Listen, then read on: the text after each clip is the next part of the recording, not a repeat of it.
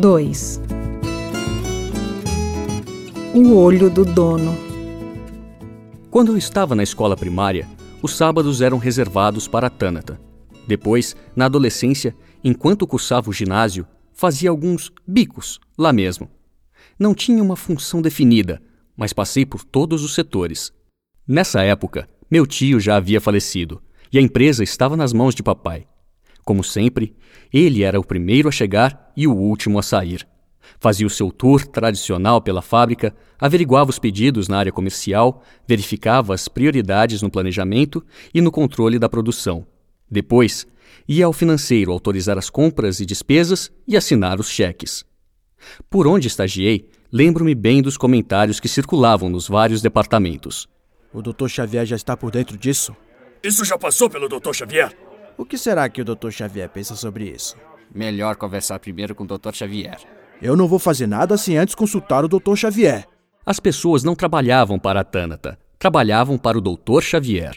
Meu pai era o centro das decisões e do controle. Queria saber de tudo, e nada acontecia sem passar por ele.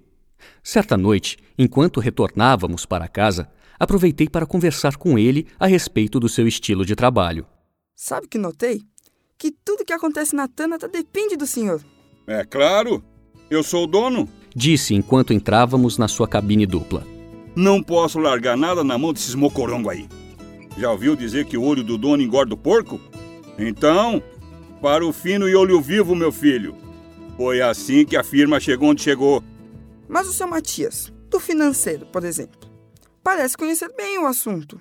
Filho, você tem muito a aprender. O Matias está comigo faz tempo. Conheço o Matias como a palma da minha mão. Fui padrinho de casamento dele, conheço a sua família. O Matias é pessoa de confiança. Mas se ele apostar corrida com a tartaruga, a tartaruga chega em primeiro lugar. Foi falando, enquanto buzinava para o carro que seguia lento à sua frente. Fique esperto, pirralho.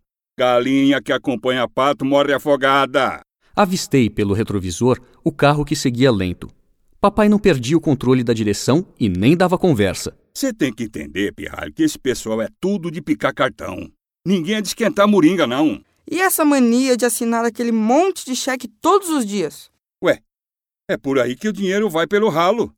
Gastar é fácil, qualquer um consegue. Eu preciso saber para onde está indo meu dinheiro, onde estamos gastando o dinheiro e como estamos gastando. Aprendi com meu pai e meu irmão a respeitar cada centavo ganho se não fosse isso, a firma já tinha ido para caixa prego. Dinheiro não aceita desaforo, meu filho. Difícil de ganhar e fácil de gastar. Mas até quando o senhor dará conta disso tudo? Saúde perfeita! Exibindo o bíceps. Não me lembro da última vez que peguei um resfriado. Trabalho não mata ninguém nem aleja. Ao contrário, trabalho faz bem à saúde. De fato, meu pai tinha uma vitalidade e uma disposição de fazer inveja. Ao chegar em casa, enquanto eu me estendia no sofá da sala, meu pai ainda gastava um tempo ao telefone, despachando e dando ordens para os seus encarregados. Ele era mesmo uma fortaleza.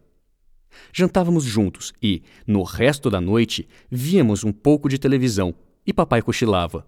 Era hora de dormir. Mamãe já se acostumara com essa rotina. Tânata era uma empresa que crescia financiada por seus próprios lucros. Dr. Xavier não gostava de fazer dívidas.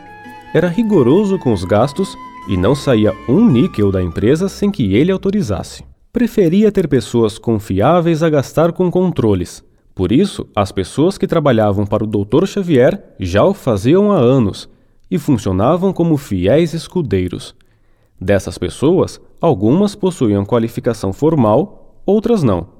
Havia um organograma mas a única caixinha sobre a qual não restava nenhuma dúvida era a de cima, ocupada pelo Dr. Xavier.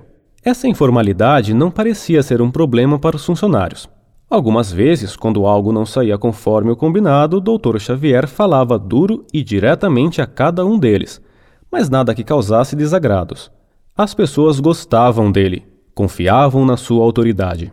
Esse modelo de gestão diminuía a necessidade de burocracia e dava à empresa certa flexibilidade e agilidade nas decisões, algo que refletia positivamente na forma de atuar no mercado.